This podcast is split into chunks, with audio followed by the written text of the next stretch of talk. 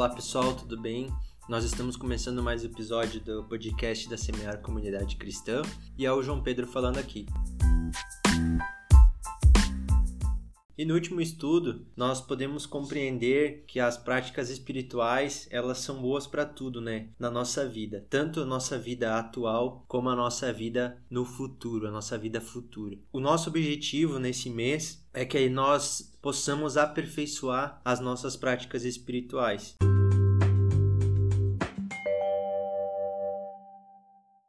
Então, a partir de hoje, nós vamos abordar as principais de forma mais específica. E a primeira delas é a leitura da palavra de Deus, é a leitura da Bíblia. E eu quero ler com você lá em 2 Timóteo, capítulo 3, do verso 15 ao 17, que vai dizer o seguinte: Você sabe como as sagradas escrituras lhe foram ensinadas quando você ainda era bem pequeno. E são elas que o fazem sábio para aceitar a salvação de Deus mediante a fé em Cristo Jesus.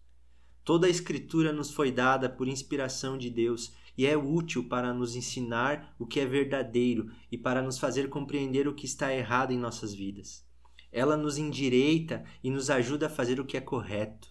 Ela é o meio que Deus utiliza para nos tornar bem preparados em todos os pontos, perfeitamente habilitados para toda boa obra. Esse é um conselho de Paulo para Timóteo para que ele se mantivesse firme no que ele aprendeu, principalmente sobre a importância das Sagradas Escrituras. Então, dito isso, a Bíblia é um livro composto por 66 livros. E esses eles estão divididos em dois testamentos, o Antigo e o Novo. O Antigo Testamento vai ter 39 livros que contam a história do povo judeu, desde a criação do mundo até alguns anos antes de Jesus nascer. Já o Novo Testamento, ele é considerado a história da igreja, porque ela vai iniciar contando o nascimento de Jesus, a formação da primeira igreja, as cartas às primeiras comunidades cristãs e o destino da igreja, que é a eternidade. Todo o conteúdo da Bíblia foi inspirado por Deus com o objetivo de nos salvar, de nos ensinar e de nos habilitar. Nós queremos ressaltar alguns pontos com você sobre as Sagradas Escrituras. Primeiro, elas são inspiradas por Deus. Deus vai se revelar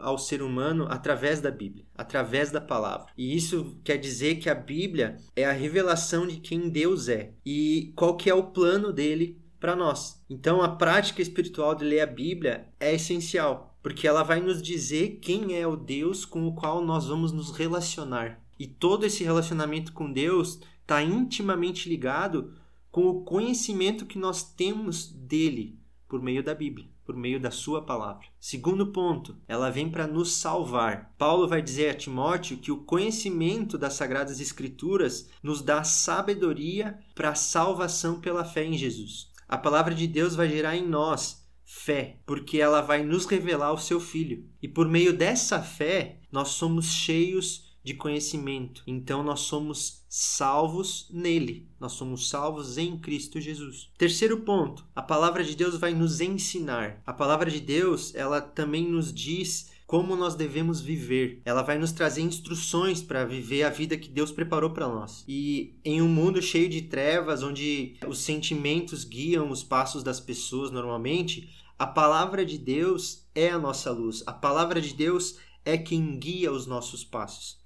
Ela vai nos mostrar onde a gente tem que ir, não com base naquilo que nós sentimos, mas com base na Sua palavra, que vai garantir para nós vida e um caminho iluminado. E o quarto item é que ela nos habilita. Um professor de inglês, por exemplo, ele está habilitado para ensinar quando ele domina o idioma inglês. Então, quando nós conhecemos a palavra de Deus e colocamos em prática aquilo que ela nos ensina, então nós estamos preparados para realizar as obras que Deus nos preparou. Ou seja, nós somos habilitados dessa forma. Então, conhecer a palavra de Deus e andar segundo aquilo que ela fala vai nos trazer vida e vai nos livrar de muitas dores. A prática da leitura é essencial para que o nosso espírito possa estar alimentado, para que nós possamos ter força espiritual para vencer a luta contra a carne. Se nós não alimentamos o nosso espírito pelo comer da palavra de Deus, nós vamos esmorecer, nós vamos fraquejar. Então, que nós possamos reservar um momento no nosso dia para que a gente possa ler a palavra de Deus. Que nós possamos iniciar esse momento com uma oração, sabe? Pedindo o auxílio do Espírito Santo para que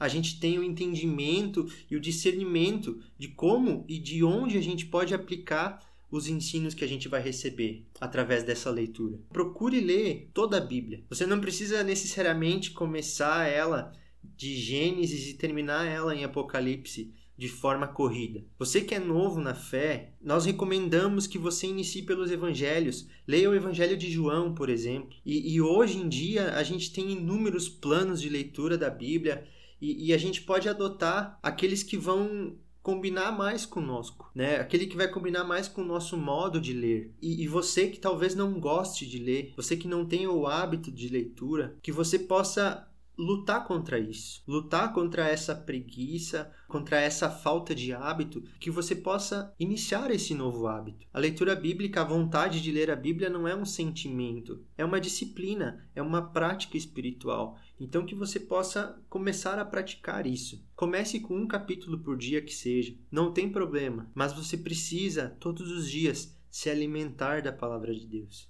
simplesmente comece, que o nosso coração ele se encha do conhecimento da glória de Deus, que os mandamentos dele estejam gravados em nós. Para que a gente possa se aprofundar nesse relacionamento com Deus, nós precisamos conhecer como que o Senhor se move e como que o Senhor age.